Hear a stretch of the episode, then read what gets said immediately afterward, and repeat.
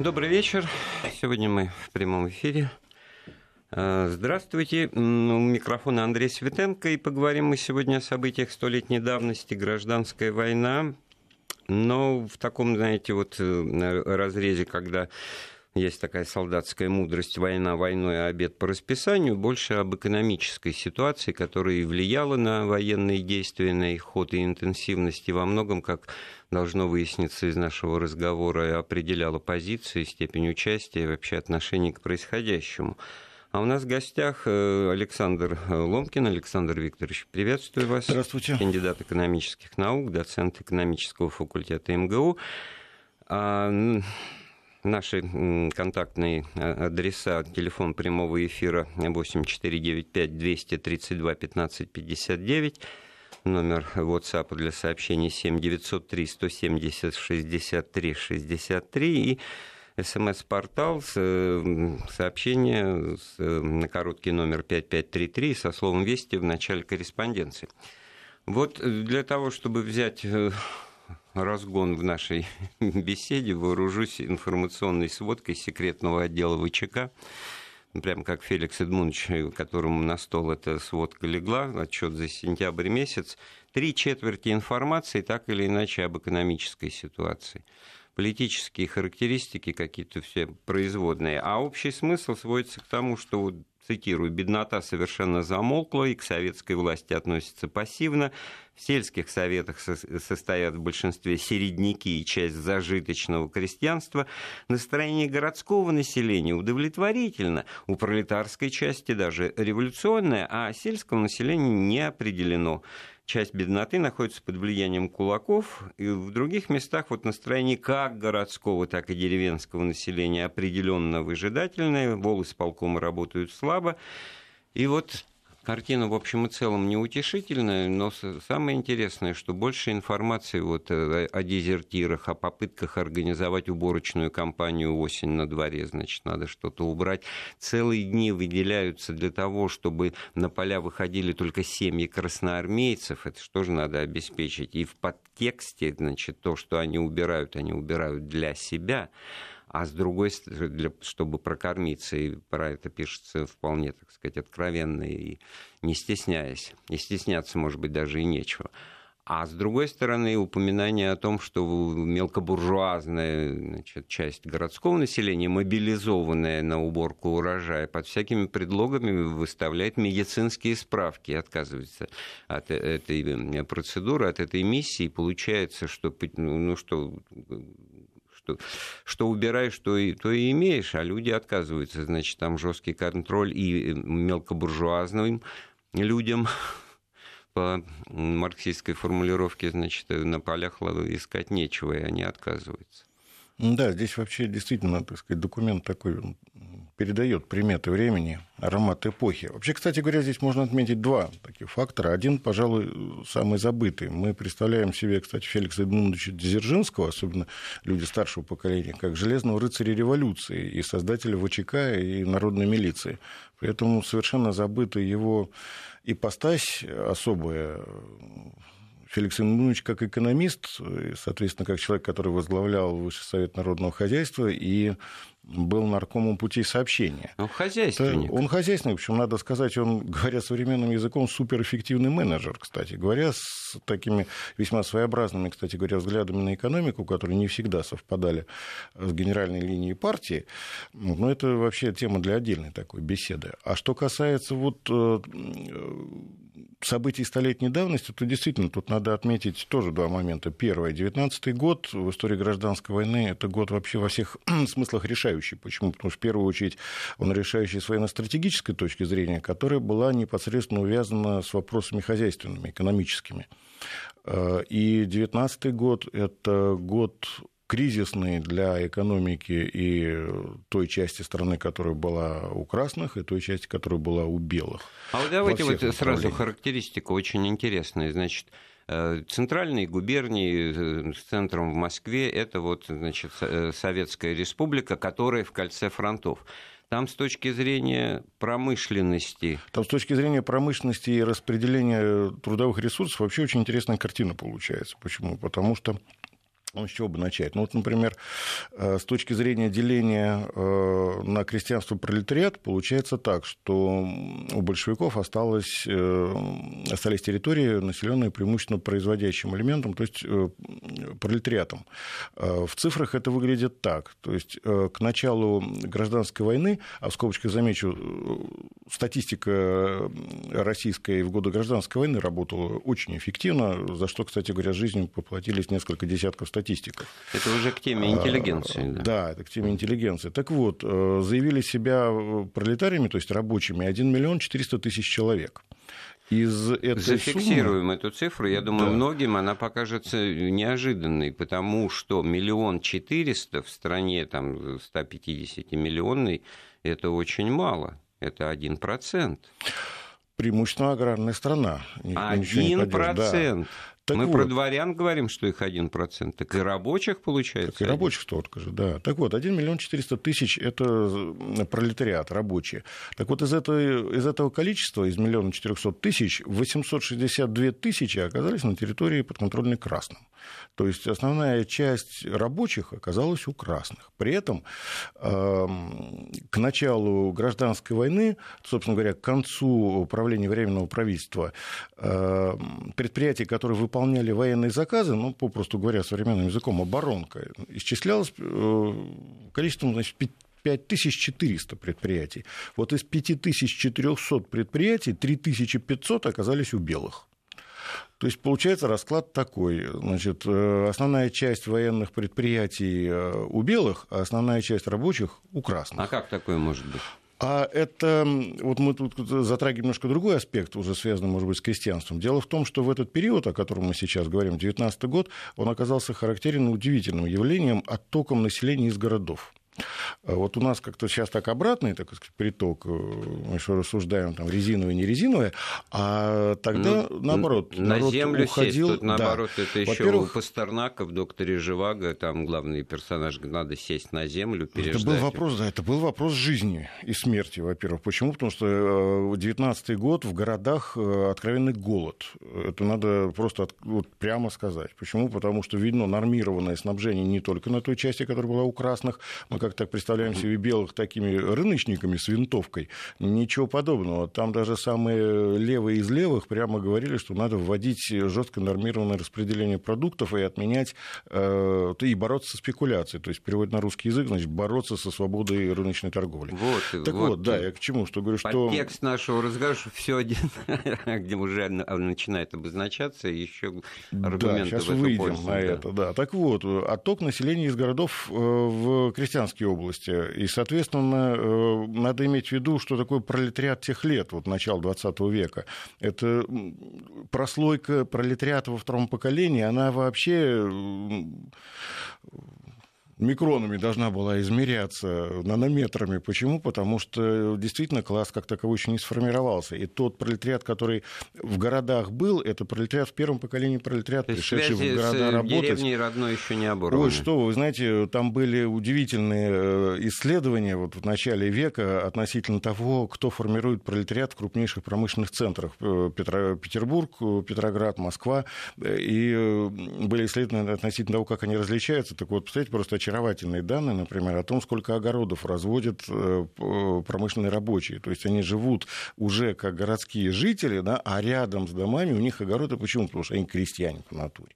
Так вот, вот э, во-первых, они утекают. Во-вторых, там тоже интересно очень такая с демографической точки зрения ситуация сложилась какая. Если раньше э, крестьянские семьи жили большими семействами, там, по 3-4 поколения в одном доме, то в этот период начинается такое разукрупнение крестьянских семей, земель, э, семей, было такое слово, разукрупнение в те годы, э, когда семьи разбегаются на корпускулы и составляют, и начинают жить только родители с детьми.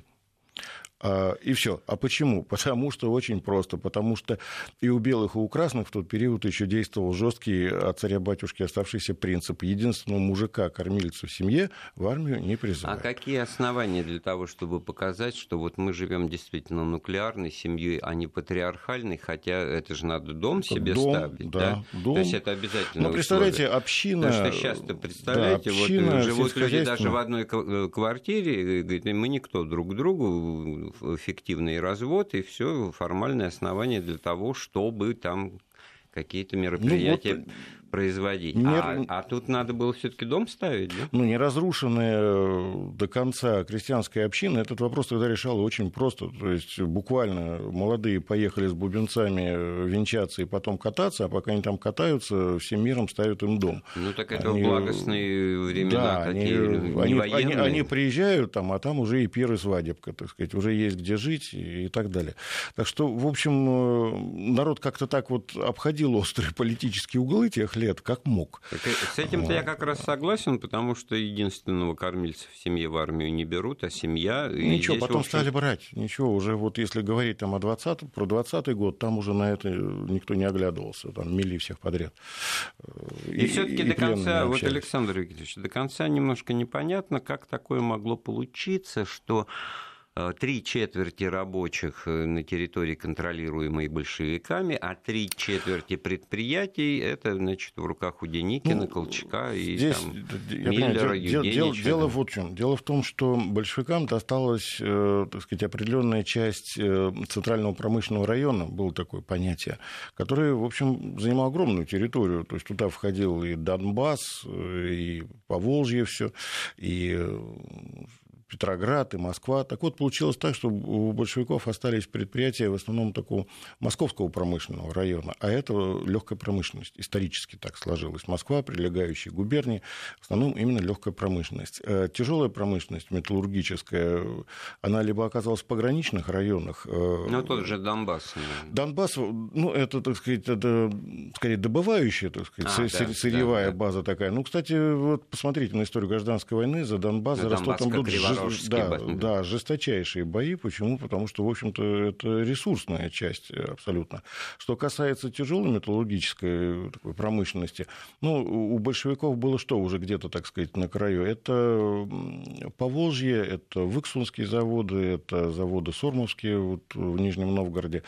Там Но тут контекст, все-таки линия фронта менялась. Если да, весной 19-го Колчак да, стоял что... на, на берегах Волги, то к концу 19-го он уже уже был ну, за граждан, Уралом. Да, гражданская да. война вообще не, не была позиционной. Тут надо иметь в виду, что, так сказать, линия фронта для того времени это понятие весьма условное, в общем. То есть она не просто гуляла, там вообще все гуляло. Там фланги могли быть открытыми. Ну, и люди сказать, переходили, значит, с одной а люди, да, это отдельный тоже разговор там, интересный. Там вообще много интересного было. Ведь можно было действительно купить билет на поезд из Москвы, большевистский, белогвардейский Ростов, там сесть и поехать. Ну, так сказать, правда, вопрос, доедешь ли э, целый, живой, здоровый, и сколько ты времени в пути проведешь. его превосходительство, да, капитан принципе, Кольцов едет Да-да-да, кстати, поезде, то есть да. тоже начинается фильм, они как раз вот едут, ну, ведь ездили же люди, действительно, и грузы перемещались. Так что гипотетически это было возможно. А вот все таки вот э, часто мы про это и фильм вспоминаем, и саму эту вот удивительную ситуацию, когда можно было взять да уехать. Ну, понятно, что из Москвы, э, там, получив справки какие-то, выправив документы, это все вот в 2018 году особенно практиковалось, но как обеспечивалась вот эта логистика транспортная? Все-таки это, это значит, ну, как тот лесник в лесу, который делает свое дело, несмотря на партизаны да. тех, кто с ними воюет. Это да? тоже удивительно, но это в самом деле действительно так. То есть вы вспомните в том же фильме «Адъютант его происходительства», который, кстати, в известном смысле на реальных событиях основан, потому что был такой капитан Макаров, да, Макаров, да угу. не Кольцов, кстати, тоже Павел Андреевич. Так вот, ну, вспомните там паровозные бригады. Они же работают, да, они работают не за страх, не за совесть, а просто потому, что они работают. Станционные смотрители да. работают, вот эта вот цепочка действует. Почта, мы, ведь почта функционировала. Ну, письмо это уже вот в Белой гвардии, там приходит почтальон, несмотря да, на, там на телеграмма на улице, приходит ну, позднее, чем Лариосик но, приехал. Но приходит. Да. Но приходит, вот, кстати же, действительно, да. Так что это был какой-то особый мир, особая жизнь и особая война совершенно. Ну вот к тому, что это была особая война, в которой э, вроде бы э, и не только, и вы сами это сказали, военное противостояние определяло успех, но вот и настроение из той процитированной сводки оперативной ВЧК очевидно, так сказать, наталкивает, приглашает начальство к мысли, что нужно что-то, так сказать, решать в огороде, так грубо говоря, с тем, чтобы народ поддерживал советскую власть. Сейчас это называется алармистскими настроениями, то есть из серии «мы его теряем». А, вообще это было свойственно, надо сказать, и красным, и белым там, в известной понимаете, степени, вот, э, просто да. с определенными нюансами. Вот уточнение, в Воронежской губернии, Тамбовской, где вот в, в это время был рейд Мамонтовский, оттуда идут э, сводки и сведения о том, что народ начинает э, понимать, что советская власть хорошая а, после того, как их казачки-то мамонтовские пограбили. Вот пример, пример, да, с Мамонтовым в этом плане очень показателен. Почему? Потому что, пусть на меня не обижаются люди, имеющие, так сказать, этническое отношение к казачеству, но факт есть факт, грабили там э, усердно, самозабвенно. Причем ведь даже э, генерал-лейтенант Яков Александрович Слащев-Крымский, которого на тот период никак нельзя было упрекнуть в симпатиях к большевикам, он в своих воспоминаниях прямо пишет, что обоз Краснова растянулся там, по-моему, что-то на 60 верст э, с барахлишком награбленным, чем, кстати говоря, Буденный очень удачно воспользовался, так сказать, подсекая фланги. Да, белые приходят, грабят, красные приходят, Но... грабят. Это, кстати говоря, имеет очень вот... серьезную экономическую подоплеку. Вот давайте Называется самоснабжение. От лозунгов к делу, потому что если, как выясняется, обратиться ну, хотя бы к программным документам, декларациям, заявлениям того же Деникина и Колчака, то, во-первых, была какая-никакая экономическая программа, и каким-то образом на вопросы земли они давали ну, свой насчет, ответ. Насчет программы, я бы так сказал, что у них там с программой сложнее было гораздо. Программа была у большевиков. Большевики ну, в этом это, плане... Это, конечно. Да, большевики в этом плане очень четко представляли, чего они хотят, и ясно видели свою цель. А белые, в общем, как таковую единую программу социально-экономическую так и не сформулировали за все годы гражданской войны. И, в общем, если смотреть по отдельным правительствам, то там усердствовали кто того, что гораст. Что касается 2019 года, здесь самая серьезная проблема была вот какая. Проблема с землей, точнее сказать, принадлежностью. Э, в общем, в скобочках надо заметить, что белые упустили не то что инициативу э, в отношении с крестьянами, они вообще не рассматривали этот вопрос вплоть до весны 2019 года как таковой всерьез. Почему, кстати говоря, Антон Иванович по-моему, в своих воспоминаниях честно пишет, что если бы вот они там к весне 2019 года заняли бы Москву, то вопрос о земле и кому она принадлежит, ну, ну так деликатно говорить, что он бы, был бы отложен на потом, а если назвать вещи своими именами, наверное, вот они просто и вообще не рассматривали бы его как актуальный. А ситуация сложилась вот каким образом. Огромные сельскохозяйственные просторы, а на которых почти не осталось хозяев. Война смела владельцев э, земельных участков. Кто-то ушел на войну, погиб, не вернулся еще на империалистической. Кого-то где-то там мотало по фронтам гражданской войны. Земли ну, пустовали. Да, земли пустовали. Причем надо иметь в виду, что это земли всех назначений, начиная от, собственно, помещичьих земель. Дальше, так сказать, это частновладельческие земли, это земли крестьянские земли всякого рода общественных организаций, научные, э, То есть, Александр. Я, я не прерываю, я а... просто э, подсказываю. Значит, получается, что вот этот вот лозунг «Приходит Деникин и восстанавливает тут же в тот же час э, власть помещиков, да, значит, э, то есть передает землю, он его просто по факту невозможно было Это ре- совершенно верно, да. Его, во-первых, технически невозможно было реализовать, а, а на самом деле э, практически такая задача, как таковая, в общем-то, ими и не ставилась. Это, может быть, звучит несколько странно, потому что мы привыкли воспринимать белое движение как такое даже монархистское, монархическое сопротивление, естественно, антибольшевистское сопротивление, которое во всем должно быть противоположно красному. На самом деле, это не совсем так, а точнее сказать, совсем не так. Вот что касается помещичьей земли, вот тут вот э, Антон Иванович Деникин оказался в сложном положении. Почему? Потому что основная, так сказать, э, задача, которая перед ним стояла, это была задача накормить армию и население. А как это сделать? Начались самозахваты земель, это явление было характерно для России еще и императорской. Оно всерьез даже экономистами обсуждалось, правда, оно не принимало такие серьезные формы, как в период гражданской войны. А тогда получалось что? Что на пустующую землю приходили какие-то люди, которые начинали эту землю возделывать, естественно, в своих хозяйственных интересах, но не имели вот этой синей бумаги с орлом, знаменитой, которая бы закрепляла за ними права ну, собственности. Ну, более свежая история нам дает примеры того, что люди какие-то клочки земли сажали картошку там в условно трижды в кавычках голодный начало 90-х. Вот сам захват, да? У нас, да, у нас таких жизненных примеров да, действительно много. Так вот, и получается, что правительство Деникина, его командование, оказывалось перед выбором каким? То есть, если они приходят восстанавливать законность, как они это декларировали в сущности на своих знаменах, тогда им надо этих самозахватчиков гнать в трешее земель. А, и искать от, хозяев. Да, ну, искать хозяев, так сказать, ждать, пока не явятся, скажем mm-hmm. так. А, а дальше? А жить-то чем? Э, так худо-бедно с этой земли что-то снималось, какие-то урожаи, а так не будет сниматься вообще. Да? Что делать? И вот в этом, надо сказать, на самом деле очень сложной проблеме Антон Иванович Деникин стал довольно быстро склоняться к мысли, что обрабатывают и Господь с ними, пусть обрабатывают. Э, оставалось только это все узаконить, то есть придать какую-то легитимность. А дальше получилось вот что, что, ну, во-первых, если мы берем Деникина, он э, вынужден был управлять гражданской частью, испытывая очень жесткое давление со стороны различного рода политиканствующих элементов, прибившихся к вооруженным силам Юга России, и каждый там дудел свою дуду. Значит, консерваторы Но это вы так ласково свое. называете э, тех же кадетов и тех же, так ну, сказать, правых эсеров, ну, которые, так, в общем-то, говорили за...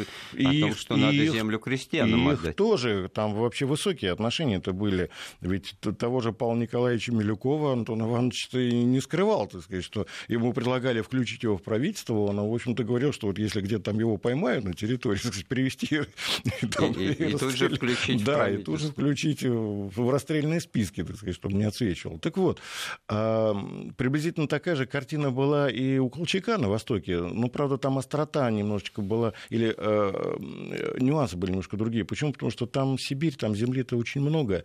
Э, Причем надо иметь в виду, что вот этот вот отток переселенцев еще столыпинских э, привел к тому, что там полувозделанные земли оставались. В общем, э, Я, мне было помнится какой-то очень важный документ, э, подписанный Колчаком, в котором достаточно определенно, четко и ясно говорится, что пересматривать вопрос Совершенно о самозахвате верно, да. мы не будем. Кто это захватил, вот главное, раз... собирайте урожай, да. кто возделал, кто посеял, это, тот и пожнет. Практически вот в те дни, в которые мы сейчас разговариваем, это октябрь 2019 года, там, в общем, такая ну, не назвать конфронтация между Деникиным и Колчаком была, ну, скажем так, они так выясняли отношения.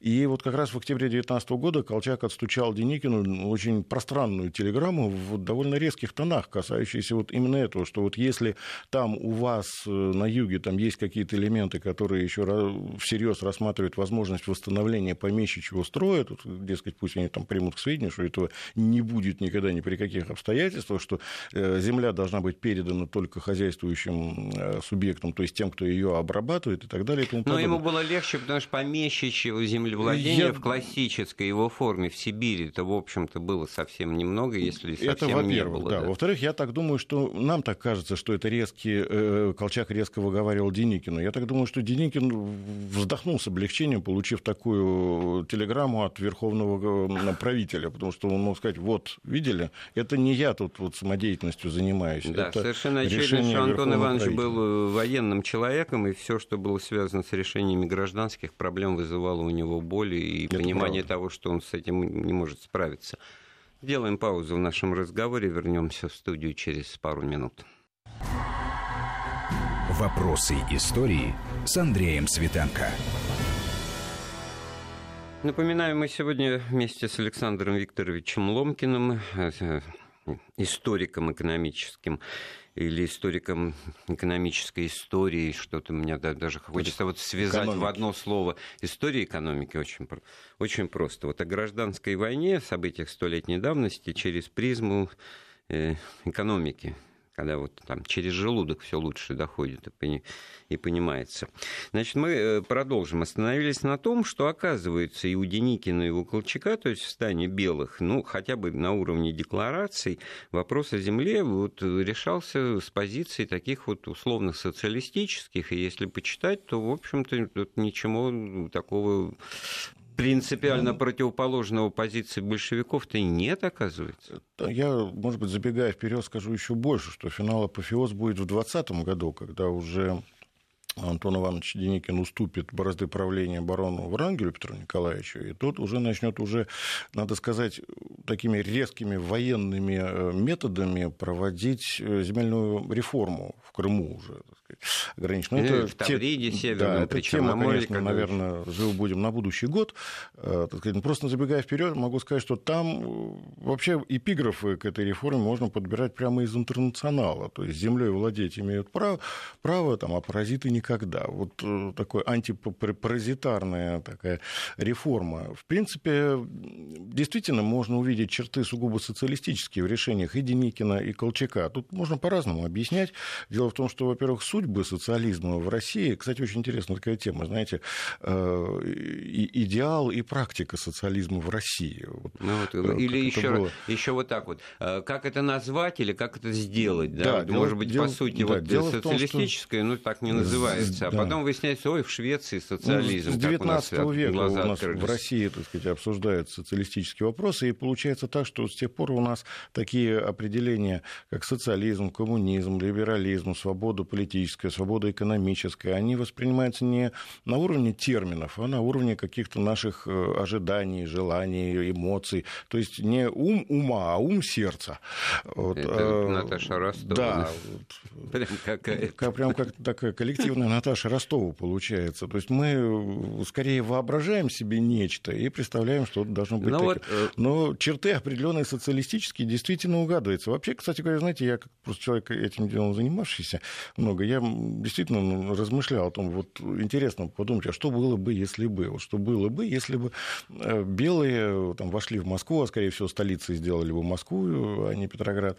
Так вот, ну, и, знаете, честно говоря, я прихожу к таким неутешительным таким выводам в историческом плане. Ну, после парада победного, сдается мне, что там все передрались бы. Вот у меня такое ощущение. Почему? Потому что э, в годы Белый войны... Белым э, рознь. Да, да, не примирили там никого, только обострили, наоборот, отношения. И не только в военной среде, но и в политической. А уж потом бы наверняка после победы пошел бы военно-политический дележ. Но это уже а отдельно. Воспроизвелась бы совершенно логично предположить ситуацию 17 года от февраля к октябрю, да. когда все силы, а... среди которых вот радикально, особняком отдельно стояла Ленинская партия, это всем было понятно, так сказать, она могла действовать Совершенно в одиночку. И... Тем, тем более, что мы можем себе представить, а, а что потом было в эмиграции, как они там угомониться не могли э, все решали, кто больше виноват. Так что ну вот пока до иммиграции-то они еще не думают, а под рукой или там под э, сапогом, под пятой, это в зависимости от, от отношений. У них хлебородные районы, э, Украина, житница, значит, она Деникина, Сибирь, э, западная и восточная в полосе транссибирской магистрали жизнь бьет, если не ключом, но она там существует. Э. Там люди продолжали жить, даже да, какой-то да. Такой невоенный, довоенной и, и жизни. И в этом смысле вот что получается, что те усилия, может быть, ну, второго плана, не первую очередь предпринимаемые, но все-таки э, предпринимаемые, они эффект это какой-то имели в глазах сибирского крестьянства? Или, значит, в Сибири там очень сложный вопрос какой, почему? Потому что сдается мне, что Александр Васильевич Колчак там не очень прочно себя ощущал на этих просторах, потому что слишком уж большие просторы. А что касается вот, э, юга, э, Видите, какая вещь? Там получался замкнутый круг у Деникина. То есть э, успехи армии обеспечивались крепостью тыла, в том числе налаженностью вопросов снабжения а они, в свою очередь, зависели от того, насколько успешно действует армия. То есть, если армия победоносна, то тогда крестьянство э, очень прагматично мыслящее делает ставки именно на эту власть, а тогда ведь, сами представляете, был широкий выбор властей-то разно всяких, вот, и готовы с ними сотрудничать. Если армия терпит поражение, то, так сказать, все, все наоборот. А э, еще, вот... а почему вы про махновцев и не говорите, ну, батька это... ангел зеленый, это же ведь в самых таких вот гуляй-поле районах повстанческая армия да, вынуждена мало того, что Слащева Крымского туда с фронта снимать на подавление Совершенно этих верно, восстаний. Да. То есть это на самом деле такое повстанчество, повстанческое движение, защита угнетенного селянства. Это действительно такая самостоятельная совершенно сила, которую, конечно, если так честно, с народно-хозяйственной, с экономической точки зрения, ее очень трудно куда-то определить, там, с кем они. Почему? Потому что тот же Махно, например, он мог себе позволить взять там, и эшелон с хлебом отправить в голодающую Москву. Просто так. Почему? Потому что он ведь тоже революционер. И он революционер. А потом, по сказать. некоторым данным, и группу анархистов для того, чтобы взрыв в Леонтьевском переулке ну, сделать. Да, да, потом, по некоторым данным, там, соответственно, орден боевого красного знамени номер 4, э, хотя там с нумерацией сложно, но награжден он все-таки был. И, и Крым брали махновцы вместе с красными э, ну, там Еще один сложно. хороший фильм, где нам читали Служили приказ, что мы, значит, союзники. Да, да, тебе читали, а им, они, может быть, и не читали. А вы да. большевикам веры не мая, вы да. революцию продали. Да, революцию продали. Кому вина Петрибна, тому да. и продали. Да. Ну, тут, может быть, еще такой аспект, это вот еще такая сторона, о которой мы забываем, это союзники, э, они да. же интервенты. Это же тоже легенда, миф, сложившийся, так сказать, утверждение, что мундир там английский, сапог французский Да-да-да. и так далее. Все а, Здесь тоже как-то у нас утвердилось в народе утвердился такой образ, что белогвардейцы, они вроде на содержание поступили к союзникам, и те их всем на свете снабжали. Тут, может быть, надо немножко провентилировать этот вопрос. Дело в том, что это не совсем так, а правильно сказать, что это в большинстве случаев совсем не так. Потому что, во-первых, надо разносить по времени и по месту, э, кого мы имеем в виду. Потому что если мы берем, например, северные области, где англичане высаживались, там, да, у них были целые подразделения, укомплектованные в основном русскими офицерами, ну, собственно, были славяно-британский да. легион. Да. А, там, если, если верить мемуаристам, а не верить им нет никаких оснований, там снабжение было очень хорошее, о чем просто с восторгом они вспоминают, потому что ничего подобного у них ни до, ни после не было. А, кстати, тут ведь тоже надо иметь в виду что? Что англо-французское соглашение о вторжении и э, дележе э, экономических ресурсов России э, было подписано задолго до Брестского мира. А, то есть это все делалось на определенных основаниях. Французу, э, французам интересен был э, Донбасс, э, уголь, им интересны были месторождения Кавказа, в первую очередь Молибден, там же были интересы англичан. Нефть бакинскую англичане ни с кем делить не хотели, это их, так сказать, приоритет был. Ну, а северные области, естественно, вызывали у англичан интерес, в первую очередь, конечно, выходом в открытые моря и так далее. За это имело смысл повоевать. Так вот, там вот на севере они наши подразделения снабжали хорошо, правда, пока наступали. Как только начали отступать, тут ситуация изменилась, джентльмены просто начали вот эти русские подразделения выставлять на убой вперед, и даже эвакуировать там их особенно, так сказать, не спешили, прекрасно отдавая себе отчет в том, что эти жидкие офицерские цепи Ну вот э, руководитель этой Северной области правительства Чайковский, да. он даже писал и Деникину, и Колчаку, как бы рекомендуя перенять свой опыт, разделение зоны ответственности, что у нас вот э, интервенты ну, там... мы, конечно, теряем в глазах. Это когда, благостные сказать, мысли да, такие. Но они у нас выполняют функции вот такие опосредованные, значит, подчиняясь. Миллеру, нашему генералу. Евгений Карлович, да. Что, что касается Деникина, у Деникина отношения с э, союзниками были, деликатно скажем, очень сложные. Дело в том, что они вроде бы как будто бы собирались что-то поставлять, но э, не за бесплатно, во-первых, а в качестве оплаты они настаивали на, если так фигурально говорить, на золоте, а которого у Колчака не было. Он предлагал хлеб. У, у Деникина. О, прошу прощения, да, у Деникина. Колчака был. Да, имел в виду Деникина. Так вот, Деникин предлагал хлеб, э, от которого они отказывались. И доходило до таких казусов очаровательных, типа вот они, видимо, там у себя на Западном фронте смотали колючую проволоку уже ненужную, и этот секонд-хенд погрузили на корабль прислали в Новороссийск э, Деникину. Ну, естественно, за плату. Вот. А Деникину нечем было рассчитаться. И корабль там постоял, постоял, потом развел пары и ушел в Константинополь. Постоял там, а потом вообще исчез куда-то из поля зрения историков. Ну, сдается мне, что там просто на металлолом продали. Ну, ничего не меняется. В дворе 20 век и металлолом. Высокие отношения да, высокие... те, же, те же самые. А вот То есть, и, платите и... деньги, будет вам помощь. Из-за разряда того, что можно было бы как-то манипулировать концессиями наперед, это сказать, вот, вот концессии вымогали англичане у Деникина, буквально вымогали, другого слова не подыскать. А Антон Иванович, надо сказать, в этом плане вел себя как удивительный патриот, в том плане, что он им давал понять, что он не уполномочен никакими властями распоряжаться природными дарами своей страны. Казалось и, бы, обещал да, Старикороба, а потом выставим вот, Павла да, Николаевича Милюкова да, он... и скажи, пускай он отдувается. Странный какой-то мужик этот Деникин, тоже можно было бы деньги загребать, как снегоочиститель, двумя кораблями сразу, а он нет. А он вот он говорил, что, дескать, подождите, вот мы победим в войне, мы определимся с политическим устройством, с властью, все, и будем, так сказать, соответственно, решать этот вопрос. Э, у него единственное, что продавили, это вот под Новороссийском там какую-то небольшую концессию на вырубку леса, но и то, сдается мне, что не успели англичане сделать, потому что это была знаменитая эвакуация из Новороссийска, белые ушли. Апрель 20 а, Да, красные пришли, и, естественно, так сказать, им неинтересны были эти взаимоотношения англичан с Деникиным. И все.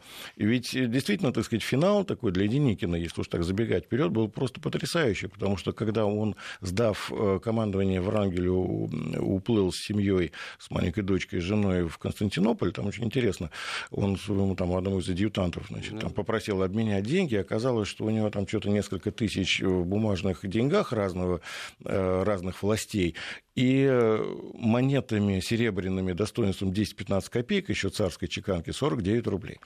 Вот, и, вот и один штатский вот. костюм да, на замену, и да. вот вам капитал бывшего главнокомандующего. Вот так вот он хранил ресурсы страны, не разбазаривая и не распродавая. Это, вот это надо тоже как-то подчеркнуть, потому что ну, думать-то волен всякий что угодно, и, как правило, вот когда мифологически воспринимаются истории, то там никаких доказательств не надо. Есть складывается какой-то образ э, человека, фигуры персоны. Да? Вот в данном случае бессеребренник, человек, который не то, что там не нажил никаких запасов, а можно даже с точки зрения жены и дочери это говорить, э, Антон вообще Иванович, не, не умел, вообще, не умел обеспечить о чем вы семью. думали-то? Да, да ну, вообще, кстати, интересно, там вот его дочь Марина Деникина Грей, она потом вспоминала, когда она повзрослела во время войны, он очень, Второй мировой, он очень сильно переживал э, события в стране, в России. Ну, у него, правда, была своя такая теория, он считал, что Красная армия все равно победит, возьмет Берлин, а потом повернет оружие против Сталина. Ну, он почти угадал, за маленьким исключением. Но у него была карта, вот как он пишет, и он там ниточкой обозначал линию фронта, и когда уже фронт покатился на запад, он вот так вот, прослушав сводку очередную, значит, пометив, он стоял у карты, смотрел и говорил, как идут, как они идут.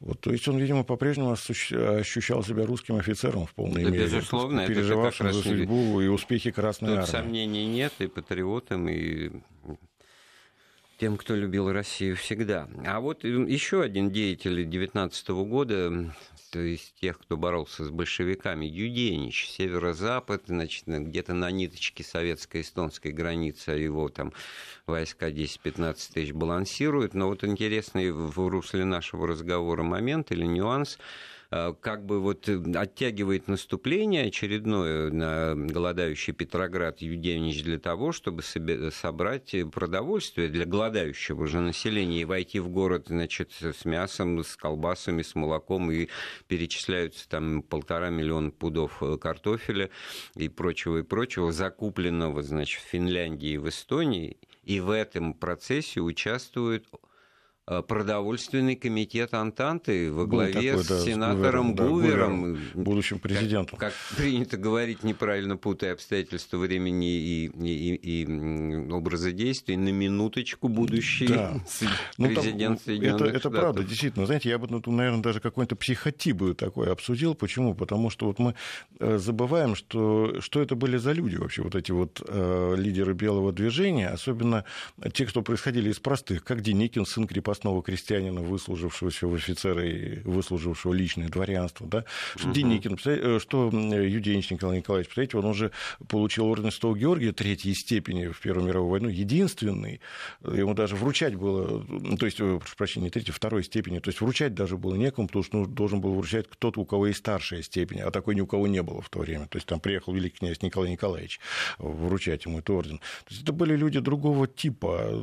А что касается хозяйства, у Юденич, видите, какая вещь? Он ведь воевал в довольно сложных с экономической точки зрения условиях. Почему? Потому что это прибалтийские республики, эти наши губернии, где промышленности не было, а сельское хозяйство разбросано по хуторам, И собрать это все воедино и обеспечить армию было очень сложно. Плюс, чего там греха таить, надо добавить, э, в общем-то, активно несимпатичное отношение местного населения именно вот к ну, взаимные, взаимные. Да. да, что, собственно вы, говоря... Вы тоже и... пытаетесь вот этот вот э, я стереотип восприятия. Да. Так вот, а, ну, кончилось-то там что, что э, там же ведь остатки армии, честно говоря, просто заморили голодом.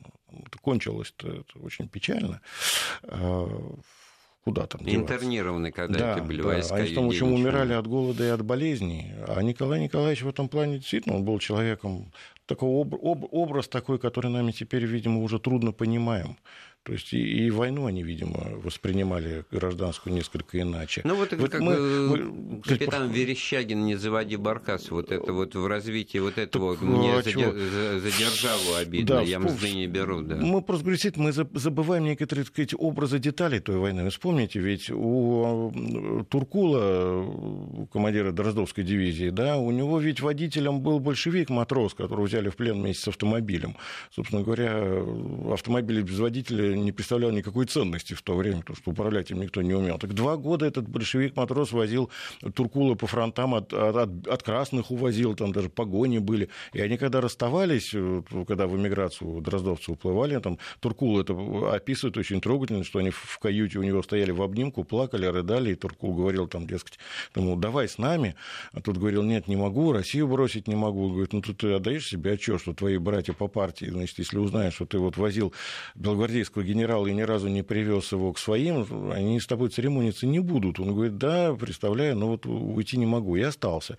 Вот, представляете, вот какие-то отношения. Да? Здесь срабатывает что-то такое не то, что но это ужасно, не политическое, а что-то вот очень человеческое. Трагизм выбора, это, это гражданская война, в отличие от любой другой классической войны, которую ведут разные государства, там народ, там есть на что опереться, есть и, и тыл, и и такой, значит, метафизическом смысле, и, и все. Вот тут свои, там чужие смерти, да, это сам, ну, да, цена надо всему. Иметь да. виду, а здесь, было кроме и смерти, и жизни, и, рыцарства и, и прочее, понятно, что человеческие отношения не измеряются только одними политическими так, кстати взглядами говоря, у того же, между людьми. У того же да. Слащева можно вычитать и у Деникина восторженные совершенно оценки в адрес э, Буденного, а Михаила Васильевича Фрунзе белогвардейцы вообще считали таким удивительным красным рыцарем и относились к нему именно так. То есть, знаете, вот такое вот другой стороны, да, вот э, маньяки, жестокие, Тоже кровопийцы, было, убийцы было, да. с, с обоих сторон. И, в общем-то, никогда вот так вот э, четко не делятся вот ну, хороших трафаретно-шаблонный да. подход привычный, он не то, что, так сказать, не нужен, он скорее даже вреден в данном случае. Вот. Просто надо иметь в виду, что на самом деле жизнь гораздо сложнее. А вот мы еще хотели как-то вот с крестьянством-то мы обсудили в отношении белых к тому, как землю, значит, во всяком случае, они признавали, кто, кто обрабатывает, тот пускай владеет и собирает плоды своей работы. А с рабочим вопросом как дело обстояло? Все-таки на территории белых полмиллиона-то рабочих.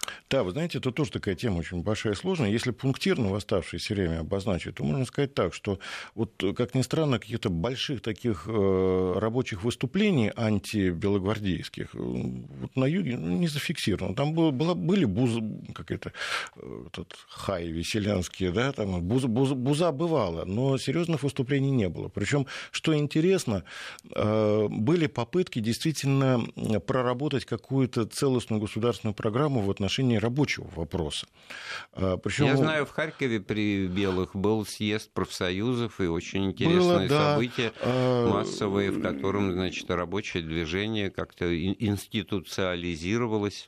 Я, я бы даже сказал, что удивительно, что обращали на это внимание люди, которые, в общем-то, не должны были бы этим заниматься. Тот же самый ранее упоминавшийся Яков Александрович Славщев крымский впоследствии, да, он поднимал вопрос вот этот о том, что надо как-то выстраивать отношения с рабочими, и, и высказывал свои соображения на этот счет, которые, э, так сказать, он, как человек военный, облекал в определенную такую организованную форму. Ну, надо сказать, что это он, конечно, немножечко был наивен в этом вопросе, а может быть, он был в плену каких-то своих собственных представлений о добре и зле, но в общем и целом, надо сказать так, что никаких серьезных движений в этом направлении предпринято не было.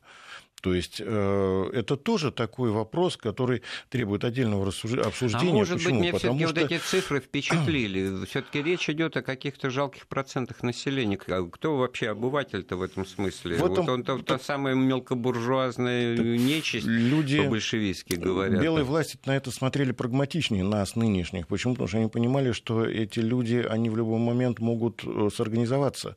А почему? Потому что различного рода партии, которые ориентировались в том числе и на рабочий элемент, они ввели очень серьезную работу даже у белых, э, и белые только успевали там их там этих Ну, авангард, и это, это, а, так сказать, тут э, ну, Ленин... Суть-то в чем, о чем я говорю, что, что как, как бы там ни было, ожидать ли от белых, э, то есть от рабочих выступлений антиправительственных, то есть анти таких белых, да, антибелогвардейских, или не ожидать, работать с этим элементом надо было как-то, а никто не умел и никто не знал. Но, и самое главное, по-моему, просто боялись. Тут, в отличие от, от вопроса о земле, который тем, кто ее обрабатывает, вот принцип, да, такой. Фабрики рабочим передавать Фабрики было гораздо рабочим, сложнее. Так да. вопрос не стоял, тем более, что он уже на поверку-то и не рабочим в советском большевистском варианте тоже начинал Но, знаете, становиться дело, ясно. дело в том, что если мы посмотрим в это, в это же время, что было у красных, там своих проблем хватало. Да, и, кстати, с рабочим это мы, вопросом это мы тоже. сделаем в следующий раз. Сегодня мы это сделать не успели. У нас в гостях был кандидат экономических наук Александр Ломкин, эфир программы Подготовил и провел Андрей Светенко. Слушайте Вести ФМ. Вопросы истории с Андреем Светенко.